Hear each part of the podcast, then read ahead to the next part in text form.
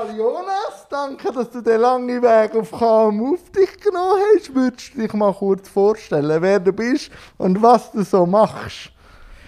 Ja, ich bin Jonas Staub mit Nachnamen, würde mich als Querkopf bezeichnen, als Integrations- äh, oder vor allem Inklusionsliebhaber und ein Mensch, der Plattformen kreiert für unterschiedlichste Leute und für Diversität und Vielfalt unserer Gesellschaft steht.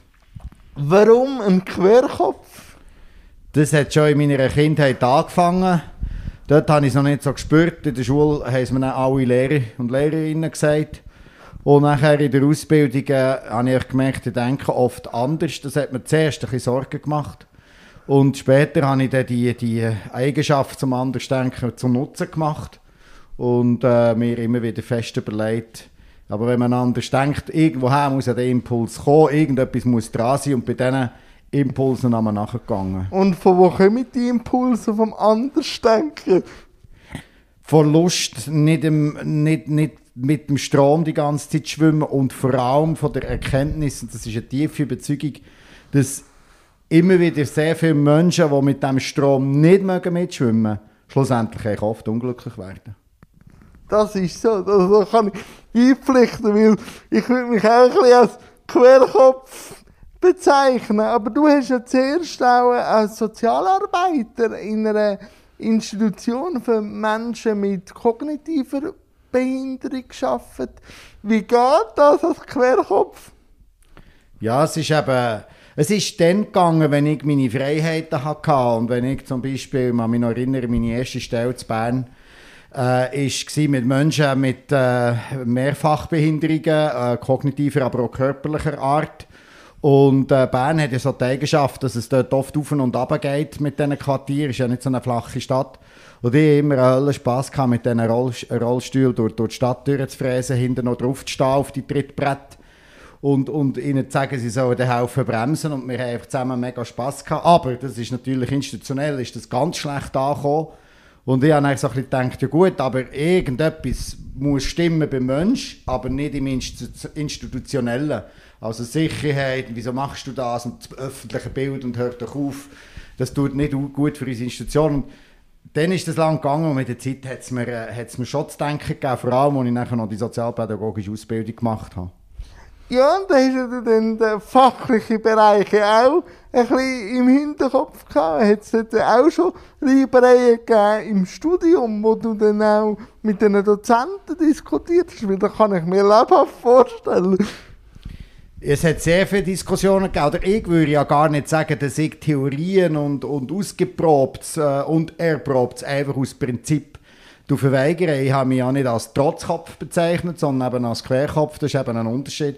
Das heisst, ich habe probiert, das Gute daraus zu nehmen, aber zu hinterfragen, immer wieder zu hinterfragen, warum wendet man das bei 50 Menschen, die im gleichen Heim leben, die gleiche, die gleiche Theorie oder die gleiche Methode. Es ist immer, wir, wir arbeiten nach. Ja, nach wir gefunden, aber wir haben ja 50 verschiedene Leute und jetzt arbeiten wir mit einer Methode. Das kann ja gar nicht sein. Und das habe ich natürlich im Studium hinterfragt und auch gefunden, wenn wir schon 50 oder 80 oder 200 verschiedene Methoden hätten und Bücher dazu und, und äh, Wissenschaftler das mal erfunden haben, dann müsste man eigentlich, wenn schon, alles bei allen probieren anzuwenden. Und was hast du als Antwort bekommen? Kopfschütteln oder, oder halt einfach, äh, es ist unbequem, ja. oder? Ich habe natürlich Sachen hinterfragt, die äh, zum Beispiel bin ich der, der im Studium immer wieder gefragt hat, wir, sollten, wir müssen doch immer wieder zuerst Leute fragen, was brauchst du? Genau. Und dann ist die Antwort, ja, aber die wissen ja nichts von diesen Theorien. Ich sage, nein, frage nicht nach den Theorien fragen, sondern nach den Bedürfnissen, oder? Und dann sind sie schon überfordert. Ja, weil die Bedürfnisse äh, natürlich nicht nach, einer, nach einem Konzept, wo du kannst sagen, das hat der Doktor, Professor oder das hat damals die gesagt, so, dass das natürlich nicht nach dem kann funktionieren. Und ich aber immer wieder können in der Praxis, durch das ich berufsbegleitende Ausbildung gemacht habe, können äh, äh, Sachen aus, ausprobieren und, und wirklich auch in der, in der Praxis halt Erfahrungen können machen, die sich einfach unglaublich als Mehrwert und als nachhaltiger erwiesen haben, als aus, auf Prinzip einfach auch etwas festzuhalten. Ja, das ist immer dann auch noch die Antwort, wir haben nicht so viel Zeit, um jeden Einzelnen zu fragen oder nicht das Geld dafür, oder? Ja, Zeit ist natürlich, also Zeit äh, nachher vor allem, wir haben also auch Zeit, äh, jedem Einzelnen das Gewicht zu geben, auch zum Teil keine Zeit disku zu diskutieren. Und ich immer also ich dann oft müssen sagen, ja, aber Moment, das ist ja eigentlich, also zum Beispiel Eltern sagen ja das, also was wir mit unseren Kindern, vor allem wenn sie pubertieren werden, was wir mit diesen Kindern diskutieren, ja, das gehört eben zur Entwicklung. Ja. Und das gehört auch zu, zu, zu, einem, zu einem Zusammenleben. Wir, wir handeln ja de facto das Zusammenleben auch immer wieder neu aus. Das merkt man ja in WGs. Das merkt man ja bei den Politikern, die ewig an Zeug diskutieren. Die können ja auch nicht einfach sagen, wir arbeiten nach einem System. Und das leuchtet man nicht ein, oder hat man eben dann nicht eingeleuchtet, warum wir manchmal in einem Schnellzugtempo möchten Sachen durchdrücken wo das Partizipative gar nicht erst äh, ermöglicht. Oder?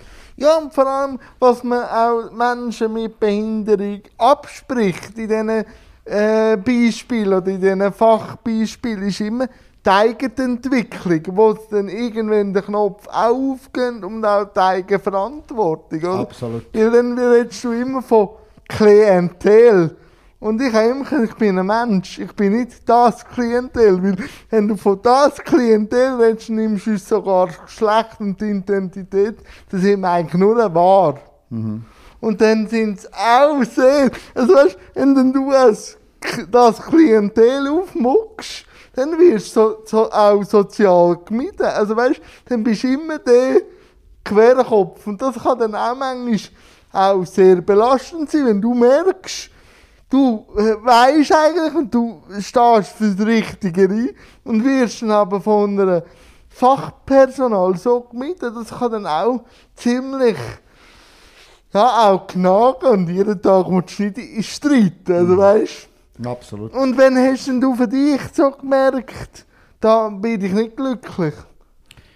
ich, ich hatte irgendwann den Mut, gehabt, den Systemfehler zu erkennen. Und der Systemfehler, das, was ich als Systemfehler bezeichne, ist, wenn du 30 äh, gleichartige, gleichdenkende oder aufgrund von körperlicher oder, oder kognitiver Voraussetzung gleich strukturierte Leute in ein Kessel schmeißt, dann lernen die einfach viel zu wenig voneinander. Also wenn du 17 Autisten hast oder 17 Menschen mit kognitiver Beeinträchtigung, mit Trisomie 21 oder irgendwie 17 äh, Menschen mit psychischer Beeinträchtigung, dann lernen die einfach zu wenig voneinander, weil sie zu wenig verschieden sind. Und das ist ein Systemfehler, das wird ja heute immer noch teilweise praktiziert. Heim für Institution, für ja. äh, Unterkunft, für. Und ich habe dort gemerkt, das ist, das ist ein massiver Fehler. Wir müssen junge Menschen und auch ältere Menschen, die bereit sind für das, mit und ohne Beeinträchtigung zusammenbringen, damit beide und alle voneinander lernen können. Alle werden ganz sicher Skills haben, aber alle werden auch ganz sicher Schwächen haben. Und ist das für dich Inklusion? Alle miteinander? Für mich ist die Inklusion die selbstverständliche Zugehörigkeit, mhm. die muss gewährleistet werden und das voneinander lernen. Voneinander lernen kann ja auch heissen, eine Akzeptanz, dass ich nicht alles kann. Ich kann ja nicht ähm, zum Beispiel jetzt einfach in ein Ärztehaus und, und, und mir irgendeinen Doktortitel oder, oder irgendeinen Titel, den ich vielleicht dort gerne hätte als Traumberuf, kaufen oder einfach wünschen. Ich müsste entweder nochmal studieren oder dann anerkennen, dass vielleicht meine kognitive Fähigkeit für das jetzt nicht gelangt hat oder die Motivation.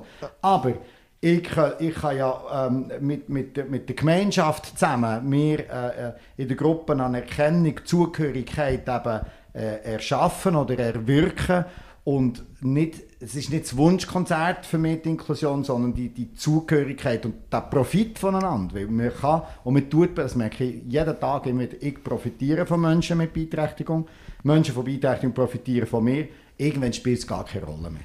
Das ist so. Und dann ist die Idee von Blindspot gekommen. Ja, die Idee von Blindspot ist eigentlich in doppelter Hinsicht, das war auch wieder eine Querkopf-Idee. Äh, Einerseits habe ich ja den und gefunden, wir müssen ein Projekt machen, wo, wo junge Menschen mit und ohne Beeinträchtigung zusammen können Sport machen Das war echt die Grundidee ursprünglich. Oh, okay. Nachher hatte ich äh, keine Ahnung von Finanzen, von, von etwas aufbauen, ich hatte kein Geld gehabt und das wollte bei Verbänden unterbringen. Und wir haben von fünf angefragten Verbänden, wo wir gewusst dass sie sicher genug Geld haben, alle einen Absage gemacht mit der Begründung, also erstens ist Inklusion, wir wissen gar nicht, was du willst. Und zweitens, du wirst sowieso keine Menschen ohne Beeinträchtigung finden für deine Idee, die teilnehmen.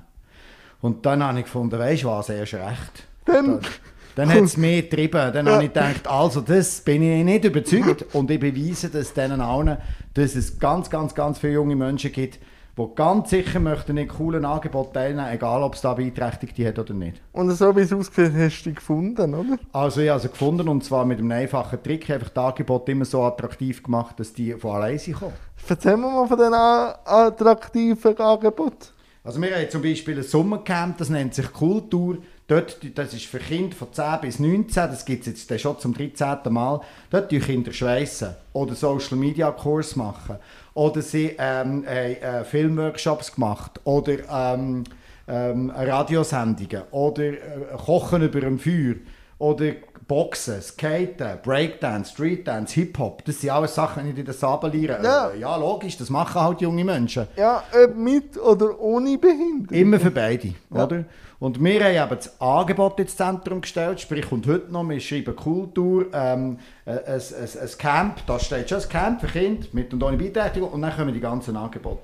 Und was wir immer wieder merken, es ist mindestens einmal etwa 20, 25 Prozent der Kinder ohne Beeinträchtigung, die haben das gar nicht geschnallt am Anfang, dass da noch andere Nein, sie sind. lesen einfach das Angebot. Sie lesen das Angebot, das ist wie eine, wie eine coole, coole Reise, die sie finden, so die buchen und dann bist du manchmal gar nicht bewusst, was da alles noch auf dich zukommt. Und was kommt denn für Feedback zurück, so nach dem Kultur?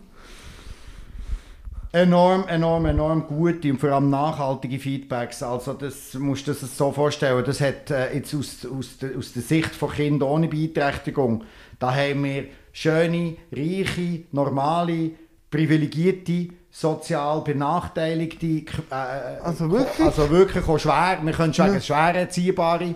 Und, und, und solche, die sonst immer wieder Probleme haben in der Schule und die können sich mit dieser Inklusion oder dieser Diversität so identifizieren, weil sie schnell mal merken, es geht nicht um mich allein auf dieser, auf dieser Welt. Wir machen in Gemeinschaft etwas zusammen. Boxen, ja mit wem will ich denn boxen? Allein, nur gegen einen Sack. Ich brauche einen Partner. Und einer ist halt der Partner, ein Kind mit Bindung, aber einer ist eben noch ein Partner, ein Partner von einem Kind ohne Bindung.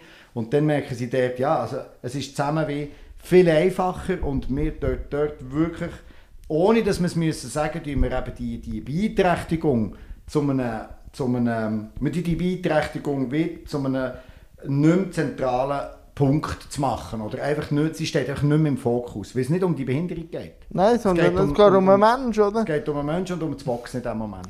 Und wie geht es denn auch so mit. äh, Viele sagen ja dann, wenn ihr so viele Kinder habt, wie habt ihr es denn mit Regeln? Haben keine. Keine.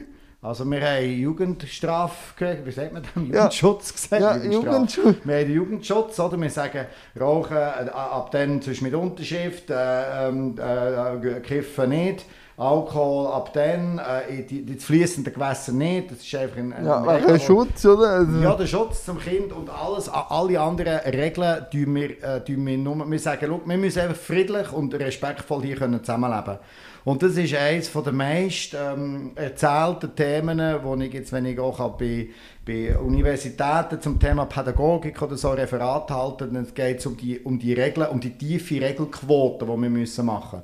Und unsere These ist, wissenschaftlich muss noch nicht beleidigt sein, unsere These ist, dass mit der enormen, grossen Vielfalt und unterschiedlichsten Bedürfnisse, die in so einer äh, Gruppe sind von 80 Kindern, dass die, die, das Regelbrechen einen, einen, Reiz verliert. Weil man schnallt automatisch, es, es, es sind so viele verschiedene Kinder, wir müssen eher zueinander schauen. Oder dann sagt der eine, ja, ich komme, wir machen einen Seich am Abend und der andere ist vielleicht blind, sieht es gar nicht, kann ja gar nicht mitkommen. Und dann kommt dem automatisch Sinn, okay, das bringt so gar Ja. nichts, oder? Und das ist spannend, dass die, die Regellosigkeit Ende das Gemeinschaftsgefühl verstärkt und durch das das Solidaritätsgefühl von diesen unterschiedlichsten jungen Menschen steigt und nicht, das ist ein nicht Beeinträchtigter, das ist ein Privilegierter, das ist einer ja, Behinderung. so die Gärtli-Macherei, Ja. oder? Und jeder für das und jeder für dieses und so. Ich sehe den Punkt. Was bietet sonst noch Blindspot an?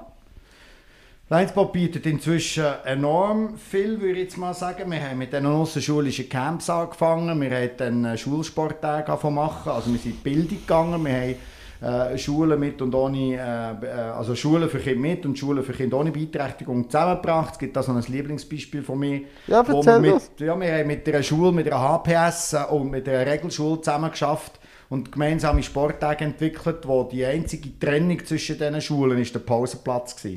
Und die, Schule, äh, die Regelschule hat immer am 10 von 10 Pause gehabt und die HPS erst um 20 ab 10. Und die Begründung war, der Pausenplatz ist zu klein. Die können sich den nicht teilen. Aha, ja. Und nachher haben wir gefunden, gut, das ist sehr spannend. Wir, wir möchten den Versuch machen, und wenn wir schon die gemeinsamen Sporttage machen, dass die Pause zur gleichen Zeit stattfindet. Also für alle am 10. 10. Und du, ich kann dir sagen, das hat Bilder gegeben auf dem Sportplatz beim ersten Tag, wo sich Lehrerinnen und Lehrer äh, ähm, zum ersten Mal die Hand haben gegeben und sich ich. vorgestellt, was machst Sogar du? die Lehrer, also nicht nur Kinder, sondern... Genau. Ja. Also das System hinten dran, wo wir nachher auch mit einbeziehen und, und probieren zu, zu, ähm, ja, zu motivieren, dass sie sich da der Inklusion annehmen. Später haben wir nachher angefangen Beratungen machen, das heisst, wir beraten Ämter oder andere Organisationen, die inklusiv möchten werden. Dann sagen wir denen, wie sie sollen kommunizieren, ausschreiben, angehen, wie Beratung können funktionieren von fragenden Eltern oder Kindern oder jungen Menschen. Seit fünf Jahren sind wir in der Gastronomie tätig, haben jetzt bald drei Restaurants und bieten aber Arbetsinklusionsplätze an. Wie Äh, funktioniert das? Ähm, das funktioniert insofern, dass die Restaurants alle finanziell unabhängig sind. Das heisst, dass wir haben alles GmbHs gegründet, ähm, um zu zeigen, dass Inklusion ökonomisch funktionieren kann. Das heisst, pro Mensch mit Beeinträchtigung bekommen wir genau 0 Franken. Äh, weil wir sagen, wir möchten nicht einfach Plätze von Menschen mit Beeinträchtigung füllen und das sind unsere Einnahmequellen, sondern wir möchten Menschen mit Beeinträchtigung so weit bringen, dass sie eine Leistung können vollbringen können, die ihnen etwas bringt, uns etwas bringt, seinem Portemonnaie etwas bringt, unserem Portemonnaie etwas bringt. Also eigentlich nichts anderes als sonst eine Firma. Mir hat einer einmal gesagt, «Gell, du profitierst von den Behinderten.» Ich muss Ja. es einmal so zitieren, Ja, nein, wie sie es das, gesagt das haben. ist oder? ja auch... Also, das ist ja Alltagsslang. Das ist, das ist Alltagslang, genau. Und dann habe ich gesagt, ja, wie meinst du das? Also ja, natürlich schon gewusst, wie es meint, aber ich Ja. habe dann gleich nachher gefragt. Dann Ja, habe ich ist meinst du das? Ja, ja, du gibst ja denen einen Leistungslohn. Das heisst, du gibst ja denen nicht den gleichen Lohn wie, wie deinen Kollegen ohne Beeinträchtigung. Das heisst, du profitierst ja von ihnen. Und dann habe ich gesagt, letztendlich profitiert ein Arbeitgeber hoffentlich immer von seinen Arbeitnehmenden. Ich aber als Arbeitnehmer Nehmer profitiere hoffentlich immer vom Arbeitgeber. Wenn also ich äh, vierfach, fünffach, sechsfachen äh, höheren Lohn zahle einem Menschen mit Beeinträchtigung, als was er in einer Institution will bekommen dafür bezieht er keine Ergänzungsleistung mehr oder kann die IV-Rente sukzessive vielleicht davon reduzieren, dann profitiert die Wirtschaft, er und ich. Aber die Profitdiskussion, die wird im Inklusiven, das ist auch eine Kritik nach der Inklusion im Moment, die Profitdiskussion, der Mehrwert auch im Ökonomischen, der wird meiner Meinung nach völlig ausblendet und auch kritisiert von Fachleuten. Ja, weil eben, ich muss ja das selber sagen, seit ich jetzt da als Influencer tätig bin, eh, bin ich natürlich auch ein bisschen auf die Welt gekommen. Oder? Wenn ich in einer Institution, wo ich vorher gearbeitet habe, 250 Franken verdient habe und gar kein Verhältnis gewusst habe. Und Essen und Trinken haben sie mir noch abgezogen. Also manchmal hatte ich noch einen Hunderter drin. gehabt. Und dann gehe ich eigentlich an eine Hochschule für ein Referat und verdiene wegen dem einen Referat 300 Franken. Hat es das dann schon auch an, angefangen, ähm, bei mir rattern. Und ich hatte einfach müssen sagen, ich bin gar nicht sicher, ob diese Diskussion jedem bewusst ist, dass eigentlich das ein bisschen moderne Sklaverei ist, die gemacht wird. Ja, wir haben, wir haben einfach im Moment in unserem äh, lieben Schweizerland noch, schon noch diverse Probleme. Wir haben ja zum Beispiel eine sehr, noch eine sehr unflexible IV, die sagt, Ja. äh, wenn die IV-Rente zu lang mal gekürzt ist worden, ist es nicht mehr so einfach, die Ja. wieder zu bekommen. Hat jetzt ein Mensch mit einer psychischen Beeinträchtigung vielleicht einmal einen dreijährigen Taucher, Ja. was mache ich denn? Ja. Was macht er denn? Dann sagen alle, gib dem ja nicht mehr als 50 Fra Rappen pro Stunde, damit Mhm. der ja nicht die IV-Rente muss kürzen Und das ist für mich jeweils ein grosses Problem, weil ich komme natürlich in den Clinch. Ich möchte ihm gerne mehr Geld geben, sein ganzes Umfeld, und er selber sagt, lieber nein, Weil ich nicht er was, was in drei Jahren ausgeht. weil er nicht weiss, was in drei Jahren ist und, und eigentlich wie also eine Drohung für ihn ist, oder wenn ich die IV-Rente brauche. Und ich fühle mich schlecht, wenn ich dem nur 2-3 Franken pro Stunde gebe. Und das ist aber ein Problem, das ich jetzt in den letzten drei, vier Jahren ganz stark immer wieder thematisieren und auch mich und uns selber ins Spiel bringen. Wir sind selber nicht glücklich mit unserer Lohnstruktur von Menschen mit Behinderung im Moment. Nicht glücklich. Also ich kann nur faire Löhne einem Menschen mit Beeinträchtigung zahlen, wenn A, er sagt, jawohl, ich will auf das Ja. Ganze. Ja. Ich weiß auch, was das heisst. Ja. Oder wenn er noch gar keine IV-Rente hat, oder schon eh nur eine halbe. Aber alle die Vollberenteten, das sind... Das wird schwierig. Also, Das ist schwierig und dort würde ich mir viel mehr Flex Flexibilität wünschen und ein IV auch mal sagen, okay, das sparen wir halt mal vier Jahre lang. ja, das ist ja schon gut. etwas. Das ist schon gut, Also, oder?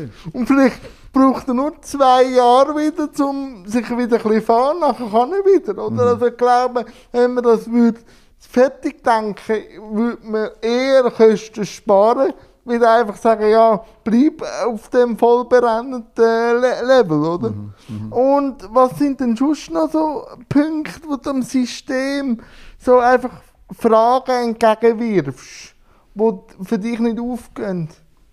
Also für mich geht da die Diskussion noch nicht auf und äh, die sind wir aber auch sehr stark am bearbeiten, ist die ganze Thematik gleiche, Leist, gleiche, Leistungs, gleiche Leistung mit Gleichwertigkeit. Die Gesellschaft äh, ist und, und, und Gesellschaft und, und krasserweise vor allem auch viele Fachleute aus der Behindertenszene sind immer noch äh, mit dem Argument die Inklusion am bekämpfen, indem dass sie sagen, der wird ja nie gleich viel können leisten Und ich sage natürlich ja, und wir sind eben in der Gleichwertigkeit. Wir reden von einem Menschen, der, sagen wir, aufgrund von seiner kognitiven Beeinträchtigung vielleicht äh, in, pro Woche sechs Stunden kann arbeiten kann. Aber in diesen sechs Stunden ähm, äh, Leistungen bringt, die uns etwas dient und ihm eine Anerkennung in dem ersten Arbeitsmarkt tätig sind, das ist die Gleichwertigkeit, das ist gewonnen, für alle gewonnen.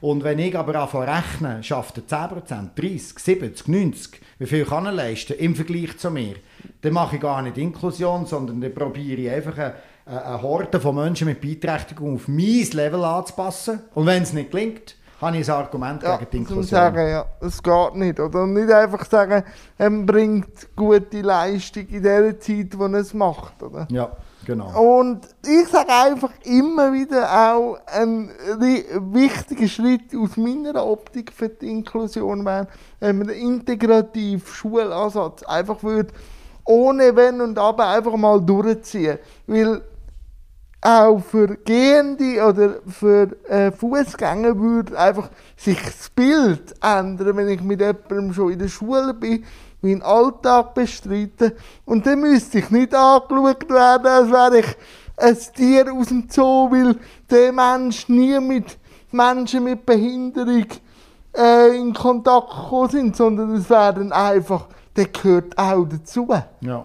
Das ist so mein grosser Punkt, wo ich immer wieder sage, ihr müsst den Schulansatz oder ihr müsst das Schulsystem so durchlässig machen, dass es miteinander geht.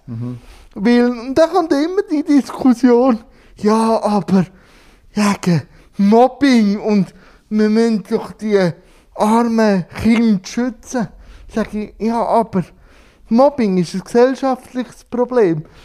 Da müssen wir auch unseren Beitrag leisten und miteinander eine Lösung finden, weil auch sogenannte gesunde Kinder oder Fußgänger werden ja auch gemobbt. Also es ist ja nicht nur immer gesagt, dass Menschen mit Behinderung oder Kinder mit Behinderung gemobbt werden. Und dann kommen jetzt immer Fragezeichen über. Und was wünschst du dir denn von der Politik? Also warte mal, noch zuerst auf Ja. das, was du vorher hast gesagt, nochmal schnell zurückkommen. Da sprichst du mir natürlich, also da sprichst du mir schon aus dem Herzen, weil das ist etwas, wo, wo, wo ich immer wieder sage, wir müssen bei dieser Inklusionsdiskussion mega, mega genau jeweils heranschauen, was ist ein Gesellschaftsproblem, was ist ein, ein geschichtliches Problem aufgrund von Gesellschaft oder nicht und was ist wirklich Ja. ein behindertenbedingtes oder beeinträchtigungsbedingtes Problem. Und so tun wir zum Beispiel auch unser Team coachen, unsere Menschen mit Beeinträchtigung, unsere Gastronomie, die werden ja nur nach Bedarf gecoacht. Und der Bedarf, das ist spannend, können sehr viele Menschen mit Beeinträchtigung am Anfang gar nicht abrufen. Warum nicht? Sie haben es nicht gelernt. Sie wissen so. gar nicht, wenn sie Unterstützung brauchen und wenn nicht. Sie haben es sowieso. Und dann kommt einer und dann sagt er so, ciao, ich bin jetzt da. Das hast du auch in deiner Institution sicher erlebt. Du denkst dich, ja, wir brauchen nichts. So, jetzt wollen wir aufräumen oder jetzt tun wir mal zusammen mit. Oder wir haben jetzt, heute haben wir Kochen. Ja. Oder heute haben wir ein Nachmittagsprogramm. Das musst du dir ja mal vorstellen. Mach das mal mit einem 17-Jährigen. Da schießt dir ja die Schuhe Kopf, wenn, wenn du dem einfach sagst, was jetzt Tag, Tag ein, Tag aus Programm ist. Und wir müssen dort, also dort bin ich ein starker, starker Verfechter von, immer wieder Wir haben zum Beispiel jetzt ab 1. Juni die erste inklusive Wohnung, die wir jetzt in Bern Ah, cool. aufziehen. Wir haben jetzt inklusives Wohnen, äh, ziehen wir jetzt auf. Das heisst, es wohnen jetzt zwei Menschen mit und zwei Menschen ohne Beeinträchtigung in einer WG. Alle so um die 21 herum. Und dann werden, werden wir oft gefragt, ja, aber wie funktioniert denn das mit diesen zwei jungen Menschen äh, mit Beeinträchtigung im Quartier, wenn die sich ja gar nicht zurechtfinden? Keine Ahnung. Die werden das lernen. Sie haben noch zwei andere. Und als ich mit 20 nach Bern gezogen bin, hatte ich Ahnung, nicht? Bern ausgesehen. Ich habe es ja nicht gewusst. Und ich musste mir Hilfe holen. Und das geht so. Hilfe äh, brauchen ist ja nichts Schlechtes. Und Menschen mit Beeinträchtigung in gewissen Be Be Be Bereichen mehr Hilfe brauchen, ist ja gar nichts Schlechtes. Es, es, für das haben wir ja ein IV und Fürsorgesystem und Geld sollte vorhanden sein. Es geht darum, dass sie fremdbestimmt vor die Nase gesetzt wird. Nein, oder ein Beispiel, das ich auch will, äh, vor allem hat es da innen Platz. Bei mir hat es nicht mehr angefangen funktionieren, im geschützten Rahmen zu arbeiten, wo ich selbstständig gewohnt habe. Also weil wenn ich am Morgen haben auf den Zug, selbstständig alles müssen machen, selbstbestimmt auch, und nachher bin ich betreut gewesen. Und ich habe immer einen Zug wo nicht so gut funktionierte mit den Anschlüssen, habe ich immer gesagt, ich will gerne eine halbe Stunde früher gehen, aber ich fahre auch eine halbe Stunde früher an, weil das geht besser auf mit dem, mit dem Arbeitsweg und so. Und dann heisst es immer, ja, aber äh, es ist geschlossen, du kommst in dein Büro rein. Ich sage, ja, gib mir doch einen Schlüssel. Ich fahre dann an. Ja, nein, du könntest den verlieren. Habe ich gesagt, ich habe auch einen Wohnungsschlüssel. Und den verliere ich auch nicht. Ja, nein, das geht jetzt nicht. Sag ich, warum geht das nicht? Heisst ja, ja, weil wenn du jetzt einen Schlüssel bekommst, heisst warum kommen wir keinen Schlüssel über von deinen Kollegen? Habe ich dann so gesagt, dann muss ich jetzt deinen Job erklären. Was du dann müsstest sagen. Dann müsstest du mit diesen Personen, die auch einen Schlüssel wollen, anhocken und sagen, was brauchst du da, dass du auch einen Schlüssel bekommst. Und nicht einfach sagen, ey, du kommst keinen über. Ja, aber das ist mega aufwendig. Sag ich, ist nicht mein Problem. Komm ich jetzt einen über? Ja, die Institution will nicht, dass das geschützte Klientel einen Schlüssel bekommt. Und dann ist die Diskussion gerade fertig gewesen. Und kaum bin ich in den ersten Arbeitsmarkt gekommen, ist der erste Move vom Chef, einen Schlüssel zu geben, weil das Geschäft nicht immer da war und ich auch gleich muss arbeiten. Also, so schnell kann man äh, Perspektiven wechseln, oder? Absolut. Ja, Perspektivenwechsel ist, äh, ist das ganz grosse Thema in der Inklusion. Oder? Wenn wir, also einerseits eben, was wir vorher gesagt haben, so die, also schauen, was ist ein gesellschaftliches Problem. Übrigens Mobbing, wir- werden wir immer wieder zitiert, sagen genau das gleiche Mobbing gibt es überall. Man muss Mobbing-Konzept haben. Deswegen ist nicht Inklusion nicht für das gemacht, sondern man muss ein Mobbing-Konzept haben, äh, wie tut man das verhindern und das hat man überall. Aber wenn du mir noch fra gefragt hast, was ich mir von, von der Politik wünsche, dann ähm, Politik ist für mich so eine Sache. Ich sage es jetzt mal so, ich bin, Politik gehört sicher dazu und Politik hat seinen Einfluss. Ich bin aber in gewissen Bereichen auch so ein bisschen, ähm, sage ich jetzt mal, äh, vielleicht nicht ganz so euphorisch, was, was die politische... Verstehe ich voll und ganz übrigens.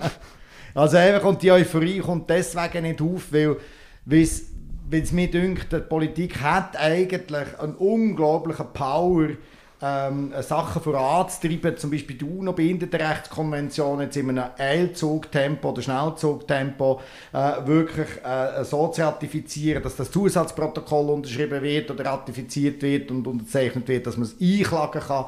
Menschen funktionieren nach Anreizsystem und nach Gesetz. Viel ist es so. Und Politik hat dort verschlaft es noch ein bisschen, wirklich mutigere Vorstöße zu machen, wo, wo halt könnten sagen, zum Beispiel jetzt wir, oder wir, können, wir haben ja gleich ähm, Menschen mit Beeinträchtigung, wo wir eigentlich Geld würden brauchen, damit wir die wirklich zielgerichtet und, und bedarfsorientiert könnten unterstützen.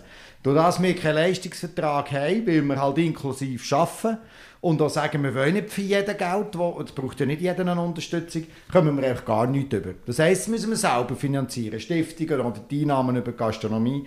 Und da könnte die Politik vorwärts machen und sagen, wir das Ganze individualisieren, wir schaffen ein Gesetz schaffen, dass, dass wir, also Subjektfinanzierung über die ganze Schweiz, das wäre mein Wunsch an Politik. Das wäre... Eine Subjektfinanzierung, wo der Arbeitgebende, der, der, der Wohnbesitzer, der Menschen mit Beeinträchtigung, wir an den Pädagogen, den Fachleuten das würde denen allen dienen, weil einfach Bestimmung halt zum Menschen, der die Unterstützung braucht, wird Bestimmung und Selbstbestimmung über, auf ihn übertragen werden. Das wäre für mich eine Lösung, die die Politik machen könnte. Ja, und ich muss halt auch immer zu der UNO-BRK sagen, es ist ja gut, dass man die äh, angenommen hat und so, aber wenn man dann eben das Klagerecht, dass sich dann auch etwas ändern muss, rausschneidet, dann ist es einfach so ein Feigenblatt. Mhm. Oder? Und dann muss ich dann schon auch sagen, wo ist da Bereitschaft für uns? Wenn das schon in der Politik so nur um das Kostenthema geht und nicht um. Wir sind auch 1,8 Millionen Leute und die sind auch Steuerzahler. Und können, wenn man sie pushen könnten die auch Steuern zahlen. Das vergisst man dann immer, oder? Und das sieht man jetzt eben auch.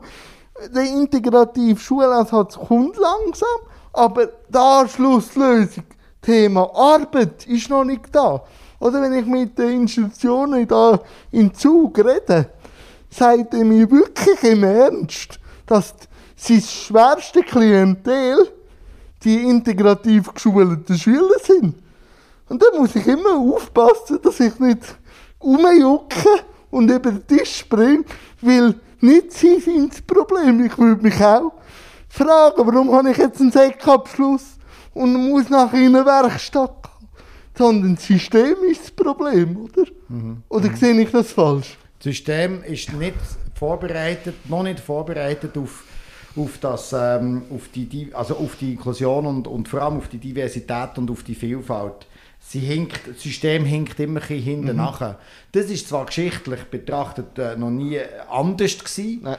Die Thematik, aber jetzt die spezielle Thematik bei, bei Menschen mit Beeinträchtigung ist, das Problem scheint zu wenig zu gross zu sein. Und ich vergleiche das mit den Millionen von äh, äh, Flüchtenden, die vor ein paar Jahren Deutschland überschwemmt haben. Das Problem ist sichtbar, weil sie schlafen am Boden, Gewaltpotenzial steigt, Frustrationselend ist auch sehr bewusst. Die, äh, die, in den Ländern, wo sie herkommen, äh, sind, sind tote und zerstörte äh, Bilder ähm, übermittelbar. Ja, Menschen mit Behinderungen die haben äh, vier- und fünf Sterne Logen in ihren Heim und die Institution und die Direktorinnen und Direktoren verdienen genug und Pädagogen geht so gut. Also die, die, also die Problematik ist zu wenig äh, für einen Durchschnittsgesellschaftsbürger, zu wenig erkennbar. Und das macht das Ganze schleppend. Ja, und vor allem, wir wären ja nicht auch von der Gesellschaft und auch von der Politik. Ich, da, ich bin eher jetzt jemand, der eher linksorientiert ist. Aber wenn ich da linke Vertreterinnen habe, die mir wirklich sagen, es ist Auftrag an Gesellschaft, Menschen oder euch zu integrieren, dann bekomme ich auch Stresspickel über. Weil, wenn sie sagen Gesellschaft und ihr, dann wissen wir schon, was das Problem ist. Weil wir sind auch ein Teil der Gesellschaft. Aber wenn man uns einfach abschneidet, dann ist also das grundlegende Problem da. Mhm. Oder das Fürsorgliche ist manchmal eben auch ein zweischneidiges Schwert, finde ich. Aber jetzt noch einmal zurück zum Gastronomie. Was sind die Feedbacks der Gäste, wenn jetzt so ein diverses Lokal gemacht wird? Äh, es ist spannend. Wir haben ähm, am Anfang ja eher unter der gastronomischen Szene und unter, auch wieder Fachleute, wenn ich Fachleute sage, meine ich habe meistens Fachleute aus dem Bereich äh, Beeinträchtigung, die da sehr skeptisch waren. Äh, und die Gesellschaft aber eigentlich, die, die bei uns Gäste sind, das sehr offen und warmherzig und offenherzig entgegengenommen. Aber spannend ist, am Anfang hat noch fast jeder Gast gedacht, der kommt mal rein und macht etwas Gutes, mhm. indem er bei uns kommt konsumieren. Ja. Und dann gehen dann und hat sich dann aber können überzeugen von der Qualität. Und der Punkt ist eigentlich, bei Inklusion muss man sehr aufmerksam sein, dass man ein inklusives Projekt genau so eine Top-Qualität herbringt, damit der Gedanke von, dem, von dieser Wohltätergesellschaft sofort an, an, an Relevanz verliert. Und wir haben jetzt mit der Eröffnung vom, vom zweiten Gastronomiebetrieb und jetzt dann vom dritten einfach äh, schon einen grossen Support innerhalb jetzt von, von der Berner Gesellschaft zumindest fangen an. Wir tun ja auch noch expandieren in andere Städte dass das einfach erkannt wird, dass ein vielfältiges Team halt einfach besser einander oder vermehrt einander kann in die Hand arbeiten schon nur, weil wir auch mehr angestellt haben. Wir haben effektiv mehr. Wir haben nicht weniger, wir haben mehr Leute als, als ein anderer Gastronomiebetrieb. Und, und es, äh, es ist eine ein, ein Stimmung halt vorhanden, wo glaubt der Gesellschaft insofern gut tut, weil es eben nicht immer genau jeden Tag gleich ist. Wie ist denn so ein Tag jetzt in einem Betrieb? Meinst, du meinst jetzt vor, dass es nicht immer gleich ja, ist, oder? genau, genau. Ja, also wir haben zum Beispiel einen Angestellten gehabt, der ist jetzt weitergezogen, der hat einmal an einem, an einem Firmenessen der, der eine, der Gast den Teller nicht zurücknehmen weil der ist noch voll, oder halb voll gewesen, und dann hat es ein Problem dort gegeben und dann bin ich dazugekommen. Dann habe ich gesagt, ja, was, was, Roberto, was ist los? Und dann sagt er, sie hat nicht ausgegessen, hier wird, das wird ausgegessen. Das hat er von der Institution mitgebracht, oder? Aber. Er hat dann noch in der Institution gelebt, oder? Aber, ja. Und sie war aber total überfordert. Gewesen. Uh, das Gute einfach dort war, dass, dass ich ihr nachher, also ich habe ihm gesagt, schau, da ist Gast, ist so, König und so weiter, Königin, du, musst, du nimmst jetzt den Teil zurück, das ist dann nachher auch gegangen.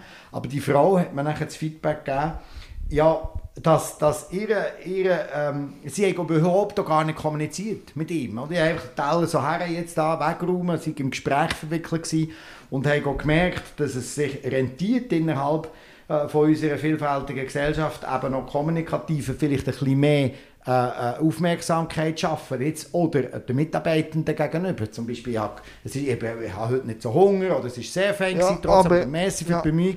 Einfach ein, ein bisschen Gespräch oder? Also ein bisschen wissen, wo der andere steckt. Genau, und, und wir werden nicht um das herumkommen. Ich habe doch anfangs vom Gespräch mal gesagt, unsere Vision ist ja nicht, Menschen zu enthindern Nein. sondern einfach die, die, die Unterschiede zu einer Normalität werden. Es ja, ist normal, dass wir unterschiedlich sind. Weil ich muss auch immer, wenn, wenn, wenn vor allem auch Eltern fragen, was haben sie oder wie nennt man ihre Krankheit, sage ich, ich bin einfach so und ich habe keine Krankheit, das ist wenn überhaupt eine Behinderung, mhm. aber ich bin für mich normal, ja. weil ich bin so auf die Welt gekommen. Also eben, ich habe auch schon mal jemandem müssen sagen, wo das Kind vor allem gesagt hat, schau mal Mami, dort der kranke Mann.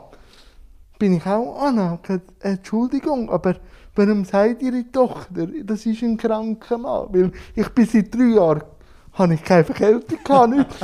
Und der hast auch gemerkt, sie ist mit dieser Frage überfordert gewesen, was sie jetzt sagen Aber es gibt auch ganz andere Beispiele. Aber, aber man muss glaube ich, zum Thema Behinderung, die, die Gedanken loswerden, dass es etwas Schlechtes oder Krankes oder etwas nicht Normales ist, sondern ich glaube, die Normalität, die man als Gesellschaft anerzogen hat, ist nicht normal, sondern es ist ein Bild, das man gemacht hat. Aber normal ist, glaube ich, Vielfältigkeit. Mhm, genau das Umdenken. Und das muss man den Kind von, von Anfang an mitgeben. Ja, heute der, ähm, der BFF Bern, der ähm, der Klasse von Sozial äh, AG und der Sozialpädagogin ähm, eine Unterrichtseinheit gegeben. Ich bin dort auch noch ähm, ähm, Dozent und äh, es ist um, die, um den Punkt gegangen, wo einer gefragt Wann fährt die Separation denn eigentlich mhm, Ja, das haben mich wundern, wann fährt sie ja. Sie fährt, sie fährt an beim, also ich sage an, sie fährt an bei Geburt. Ja. Und sie fährt da mit dem Beispiel, dass entweder die Hebamme oder der Kinderarzt oder die Kinderärztin sagt, oh, ja, da sind wir nicht zuständig. Aber wir haben in unserem Spital eine Abteilung und die die euch beraten. Ja, und dann bist du sofort zeigen. separiert. Das ist eigentlich schon gerade ein Wegweiser. Ja. Und auch spannend ist, und ich habe das heute in dieser Klasse gesagt, tut euch mal überlegen, wie viele Geburtskärtchen habt ihr in eurem Leben schon mal bekommen. Und wie viel, wie oft steht auf diesem Geburtskärtchen Stolz, ein gesundes, das Wort gesund. Ja. Gesund, gesund ist über allem. Und was heisst echt gesund? Weil das, das Antonym, wenn man glaub, so sagt, wäre ja krank. Das heisst, also hat es Fieber oder ist es, ist es, hat es Gelbsucht oder schweren Husten. Man meint mit gesund auf diesem Geburtskärtchen meint man eben nicht behindert. Genau. Und dort fängt das natürlich an, dass alle uff, Ja. oder? Mutter, Großmutter, Vater, Schwester, äh, Freunde, uff, uff, ist gesund. Und ich verstehe schon, dass man als Eltern kann Freude haben wenn man, wenn man ein Kind, das zwei Arme hat und zwei Beine und einen Kopf und zwei Augen, ich kann das schon verstehen, es fällt mir nicht am Ja. Verständnis. Die Problematik ist aber, dass man mit dem gesund und nicht gesund und der Kinderarzt, der ihn weiterweist, eigentlich von Anfang an Stigmatisierung schafft und man durch das die Separation bereits in der Kinderschule fördert. Und das ist so. Und Sprache ist immer für mich matchentscheidend. Sogar auch in der Sonderpädagogik. Oder wenn du sagst, Sonder, sind wir schon Sonderling. Oder wenn wir es ganz krass, wenn uns Heilpädagogen, also die haben einen Ansatz zum uns heilen. Ja. Und das andere ist Sozialpädagogik irgendwie sozial integrieren oder so, aber ich habe viel auch gesehen, dass wenn man in einer Institution ist, dass das gar nicht mit sozial zu tun hat. aber das ist jetzt anyway, aber um noch einmal äh, zurückzukommen zu eurer Gastronomie und jetzt auch zu der aktuellen Lage, Corona und so, wie geht's euch? Und äh, ich habe ein Interview gesehen mit dem Robin Rehmann, wo du gesagt hast, das Thema Behinderung und Corona ist nicht so thematisiert worden, sondern einfach, es muss geschützt werden. Ich meine, eigentlich weit weg vom Geschütz, aber was mit dem Mentalen passiert, ist irgendwie nicht diskutiert worden und da muss ich beipflichten. Wie- Also wir, haben- ich sage ja, dass wir mit der, mit der Thematik Inklusion und auch Stigmatisierung von Menschen mit Behinderung zehn Jahre mindestens sind zurückgeworfen worden durch die Pandemie. Und zwar einzig und allein deswegen, weil man das, was du vorher hast gesagt man hat über Nacht geschützt. Und zwar Schutz mit Schließen von den Institutionen bitte. Einbeschließen, könnte man eigentlich auch sagen. Das ist gar nicht der Schutz. Ja, nein. Und man hat mit dem einzig und allein äh, bezweckt, der Gesellschaft zu zeigen, Menschen mit Beeinträchtigungen sind Risikogruppen. Wenn die Corona bekommen, sterben die innerhalb von 48 Stunden. Und darum müssen wir die alle schützen. Das hat das eigentlich letztendlich ausgelöst. Dass es aber von, prozentual von, den, von Menschen mit Beeinträchtigung nicht einmal übermäßig viel mehr Risikopatienten gibt als von der Gesellschaft ohne Beeinträchtigung. Das hat niemand diskutiert. Und somit hat man schon wieder den Stempel gehabt, zum Glück haben wir die Institutionen, weil die können es, sonst würden ja die frei rumlaufen und noch sterben auf offener Ja. Gut, das ist jetzt Ja, ja, nein, aber ich aber so etwa sehe den? Punkt. Schau mal, wie fliegen, so plötzlich einfach. Und wir haben die Thematik aufgenommen, das, was ich eben im Robin äh, Rehmann habe erzählt dass wir im, im, im, äh, im Januar die Thematik mit den Medien aufgenommen haben. Und das hat mich noch gefreut, dass wir das auch ein geschafft haben. Eben Inklusion und Pandemie. Das heisst, wir haben jetzt bei uns, ähm, also wir haben gemerkt, in der, in der ersten, im ersten Lockdown sind über Nacht keine Mitarbeitenden mit Behinderung mehr erschienen. Eben ein- eingeräumt, irgendwo in einem Regal, bleibt daheim, stay home. Und dort war es wirklich äh, krass, gewesen, oder, wie man das gemacht hat. Das heisst, wir haben eigentlich die Leute gar nicht bei uns gehabt. Dann war der Lockdown vorbei gewesen und von diesen etwa 10 Mitarbeitenden mit Beeinträchtigung waren fünf völlig von der Rolle gewesen, irgendwann in der Klinik oder aus dem Takt irgendwie diese ganzen sozialen Kontexte und so äh, Kontakte verloren. Plus muss man auch noch sagen, Zoom und Teams und das ist ja schon lustig, aber erzähl mal einem Menschen mit kognitiver Beeinträchtigung über Nacht, wenn er mit dem Zoom so umgehen und Kontakte knüpfen, ja mit wem denn? Also Ja. mit dem Chef oder mit dem Pädagog oder mit den Teammitgliedern. Aber Teammitglieder bei uns haben ja dann noch geschafft, dass sie beschäftigt sind. Das hat wieder Isolation gegeben. Und ähm, es ist äh, tatsächlich so, dass ich sage, in der, in, der, in der Pandemie hat man die Inklusion und auch Menschen mit Beeinträchtigung wie vergessen, nämlich, dass die genauso können aufpassen, Sorge haben, Hände desinfizieren, waschen, äh, äh, nicht alles Zeug anlängen und immer noch produktiv sein. Und wir haben dann im Januar äh, ein betriebsinternes Restaurant gemacht, das ist das, was der Bundesrat ja noch erlaubt hat. Und dann haben die Mitarbeitenden mit und ohne Beeinträchtigung für das gesamte Team gekocht. Wir haben auch gezahlt, sie haben bedient, wir haben, äh, sie haben äh, serviert und das Essen erklärt und so. Und haben eigentlich auch unsere Menschen mit Beeinträchtigung genauso können eben, ähm, äh, unterhalten, wie sagt man, engagieren, Ja. anstellen und sie sind beschäftigt gewesen. Und das hat dann einfach sehr viel Ärger im Sinn von Isolation ähm, äh, erspart. Ja, weil eben die Isolation, eben ich, ich habe genug Sitzfleisch, ich kann auch gut mich eine Woche mit mir beschäftigen, aber irgendwann habe ich auch gemerkt, mein Sitzfleisch, ich muss wieder aussen Reiz haben. Und es ist mir nichts anderes übrig geblieben, als zu sagen, ich will Interviews machen, also wie mache ich Interviews? Halt mit Maske und Desinfikationsmittel und halt immer Verständnis haben für den Gast, der nicht will kommen. Aber nur im, ich habe wirklich die Rollläden abgeladen und habe dann irgendwann gedacht, so im Oktober oder Dezember nach der Sinnfrage. Also ich bin jetzt 30 und frage mich, ist jetzt das gewesen, oder? Und dann hat mir auch niemand geholfen, mit diesen mentalen Dingen umzugehen. Also hat einfach gesagt, ja, ich bin Risikopatient, ich müsste das. Und dann habe ich auch sagen, nein, ich muss gleich Verantwortung für mich übernehmen. Aber wie sind denn das Echo gekommen, das auch in den Medien bespielt hat? Das Echo war sehr gut. Gewesen. Wir haben ganz, ganz, ganz viele Menschen gehabt, die gesagt haben, das haben sie sich halt tatsächlich noch nie überlegt. Oder was passiert denn jetzt mit dieser Horde? Wir sind wie weg gewesen. Wir sind wirklich wie weg gewesen. Ja, und sie alle weg gewesen und äh, nicht, war nicht mehr gesehen. Äh, gewisse haben dann auch noch ein sarkastisch gesagt, aber das habe ich eigentlich noch gut gefunden. Die haben noch gesagt, ja, sie sind ja vor 40 Jahren auch nicht sichtbar gewesen. Ja, es 30 ist Jahren. so. Macht jetzt auch keinen grossen Unterschied, aber ist natürlich sehr sarkastisch und auch ironisch gemeint. Und, und wie gesagt, ich habe ich ha auch, auch gemerkt, dass zum Beispiel ähm, eben die ganze digitale Teilhabe äh, äh, durch sofort wieder hinten hinkt. Also ähm, eben, es gibt ja wirklich, äh, wenn, man sieht, wie viele Menschen ohne Beeinträchtigung mit dieser schnellen Digitalisierung jetzt, die vorangegangen ist, schon Mühe hatten. Und es hat gar noch kein Programm gegeben für Menschen, jetzt gibt vielleicht in leichter Sprache und so weiter, das Zoom zu erklären. Dann habe ich gedacht, okay, wie muss sich denn die Isolation anfühlen? Und das waren die Reaktionen, gewesen, so aus der Gesellschaft, wo, wo uns auch haben Mut zugesprochen wirklich immer noch aktiv zu bleiben und, und zu sagen, hey, die können, die können sich gut selber schützen, die Schutzmaßnahmen sind bekannt und unbedingt arbeiten, unbedingt wirken. Ja, dass sie auch eine Sinnhaftigkeit im Leben haben, oder? Äh, Und jetzt, was steht bei euch noch so, wenn man jetzt ein bisschen in die Zukunft blickt? Ja, die Zukunft ist, dass wir uns von der äh, Pandemie nicht abhalten. Wir machen jetzt dann im, äh, im Herbst einen dritten Gastronomiebetrieb auf in der Lorraine zu Bern und möchten in den nächsten fünf Jahren nach Zürich, Basel und Lausanne ähm, expandieren. Immer, mir ist wichtig, immer mit selbsttragenden äh, Gastronomiebetrieben, nicht subventioniert, nicht finanziert durch Menschen mit Behinderung, die bei uns kommen, können Rüebli rüsten. Das ist mir einfach wichtig, immer wieder zu sagen. Das sind also ökonomisch äh, funktionierende Betriebe, wo die Gäste äh, schauen, dass unser Geschäft läuft und durch das die Qualität muss stimmen.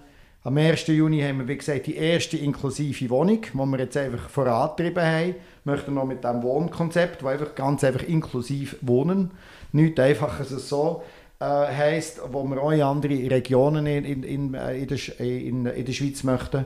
Und äh, schlussendlich äh, haben wir im Sommer unser Kulturcamp, machen immer noch Kinderprojekte äh, jetzt klassisch eher im Non-Profit und im Kinderbereich und sie uns dort eigentlich einfach am verschiedene, in verschiedenen Regionen am zeigen, was wir alles machen. Am 20. Mai, das ist ja schon nächste Woche, gell, haben wir ein Pop-up auf einem Bauernhof, wo man fünf Gänge kann essen kann, unter einer Obstplantage, wo wir alles so mit Stegen, Podest haben gebaut, rollstuhlgängig natürlich. Das, äh, das ähm, in, unter Freiluft, wir sagen so das Freilufterlebnis in einem Obstplantagengarten. Und das heisst Hof 17, also auch ganz ein großes Projekt, da kann man fünf Gänger haben. Wir haben gesagt, es gibt genug, die Leute genug lang gespart, jetzt sollen sie Geld ausgeben. Und ähm, ähm, sie sie äh, auch noch mit unserem Foodtruck, wir haben so einen 76er Jahre alten, also 76er Jahrgang Foodtruck, den wir jetzt im Lockdown restauriert haben. Mit dem gehen wir halt einfach an, an, Fest oder äh, zu irgendwelchen Veranstaltungen, um die Inklusion, da wie immer Menschen mit einer Beeinträchtigung arbeiten, in die Gesellschaft zu bringen. Wo, wo holst du dir die Energie immer her? Das fragst du mich jetzt, gell? Also das, das würde mich jetzt wundern, ja.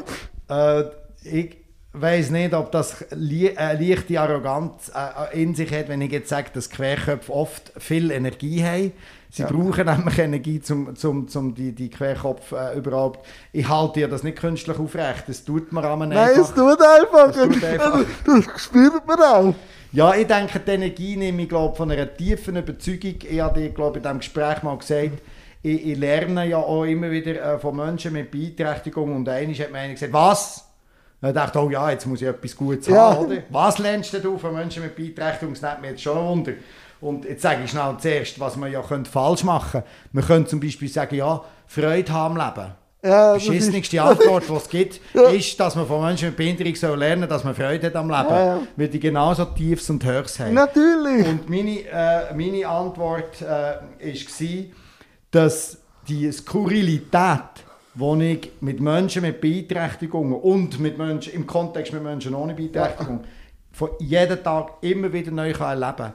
Ich habe manchmal Vorstellungen im Kopf, in meiner Welt, wo sie entweder durchsetzen oder anpreisen und dann kommt irgend, ich sage es jetzt extra, eine bescheuerte Frage von irgendeinem Menschen mit Beeinträchtigung, die ich vielleicht zuerst bescheuert finde, denke ich, so eine gute Frage. Ja, schlussendlich. so gut, dass jetzt Tiefe. ich mit dem konfrontiert wird und mein Denken muss eben neu wieder definieren und, und, äh, und hat dann äh, und hat dort eigentlich einen, einen ganz äh, grossen Treiber äh, in sich und äh, möchte eine Geschichte dazu erzählen. Darfst. Es hat eine, äh, eine größere Gruppe gegeben von etwa 10 Leuten. Ähm, äh, sechs haben gar keine Beeinträchtigung gehabt, vier schon. Und dann hat der eine, ähm, äh, die, äh, der eine äh, Mitarbeiter mit, mit Trisomie 21, äh, nein, Entschuldigung, der eine Mitarbeiter ohne Beeinträchtigung hat erzählt, dass er jetzt letzte Woche in einem Kurs war, wie man mit Menschen mit Behinderung umgeht, also so einen Zivilkurs. Ja, Und dann hat das alle so gut gefunden. Ah ja, was hat er denn so? Und ich bin dann plötzlich ich gedacht, ich habe jetzt eine gute Frage. Und nachher habe ich den äh, anderen Mitarbeiter neben ihm, der eine Beeinträchtigung hat, mit Trisomie 21 gefragt und gesagt, du, Timo, wann hast du eigentlich du mal einen Kurs gemacht zum Lernen, wie man mit Menschen ohne Behinderung ja. umgeht? Und dann. Und das hat die totale Situation neu Äh, ja. äh, wieder aufploppen lassen, so, einfach anders denken zwischen Aber dann werden wir wieder Objekt, oder? Wo man auch schon wieder, wenn wir extra muss Kurs machen, wie man mit uns umgeht. Nein, liebe Jonas, mich wäre eigentlich fertig mit meinem Setting, aber vielleicht gibt es noch ein, zwei Fragen, die du an mich hast. Die darfst du natürlich gerne fragen. Und sonst würde ich mich recht herzlich bedanken und auch danken für deine Energie und Datendrang. Aber vielleicht gibt es noch die eine oder andere Frage von deiner Seite. Ja, also zuerst danke ich dir natürlich mal, dass du mich eingeladen hast. Wir haben ja über das Inclusive haben wir Ja. uns ja kennengelernt, schlussendlich. Da ist am nächsten Tag das Mail gekommen, das hat mich sehr gefreut. Das Zweite ist ja, dass wir ähm, jetzt so ein Inklusionsexpertenteam, ich weiß immer noch nicht, wie ich es soll sagen will, aufbauen Ja. und die gerne hier jetzt live oder auch, oder auch nicht live möchte anfragen, ob du dir könntest vorstellen eben zusammen mit dem Robin, Robin Rehmann mitzumachen. Das, ich kann dir schnell sagen, um was es geht. Ich, ich hatte einfach schon lange äh, eine Lust und jetzt möchte ich es wirklich machen, für, für all die Projekte und Visionen und Philosophie, die wir da vorantreiben, äh, so, so ein äh, Team kreieren, bestehend aus, sagen wir, sechs, sieben Personen maximal, die mit und ohne Beeinträchtigung, was sich einfach unserer Thematik, die wir immer wieder vorantreiben wollen, nämlich die Inklusion, äh, ähm, die, uns, uns, die sich dem annehmen, die kontrovers diskutieren, vielleicht auch mal provokativ, vielleicht auch mal äh, fördernd oder einen Input geben für Neues. Und die Idee wäre so, dass man sich maximal dreimal im Jahr trifft und Themen, Themen reinbringt, von uns auch reingebracht werden, um einfach die, die inklusive ähm, Gesellschaft und vor allem auch das inklusive Netzwerk ein voranzutreiben. Und für das brauche ich Querköpfe, Energiemenschen und, und äh, Wissende, die wo, wo, wo einfach Spass haben. Und habe das im Robin Rehmann schon gesagt, vielleicht noch schnell abschließen. Es gibt jetzt von verschiedensten Verbänden so Inklusionsräte oder so Inklusionsteams. Alles nur besetzt von Menschen mit Beeinträchtigungen. Und ich denke, ah, dann machen wir, äh, verpassen wir wieder eine Chance. Wir müssten die Teams auch wieder inklusiv gestalten. Ja, die sollen mal miteinander reden. Ein bisschen mischen, oder? Unbedingt mischen. Und halt auch reiben, oder? Unbedingt, oder? Nein, es klingt spannend. Also ich, ich bin sicher mal zu haben, um mal das Konzept auch mal anzuschauen. ja. Also du kannst mir gerne mal schicken. Weil ich bin sonst noch äh, bei verschiedenen Sachen tätig. Aber anschauen bin ich sicher dabei, weil die Grundidee reizt mich schon.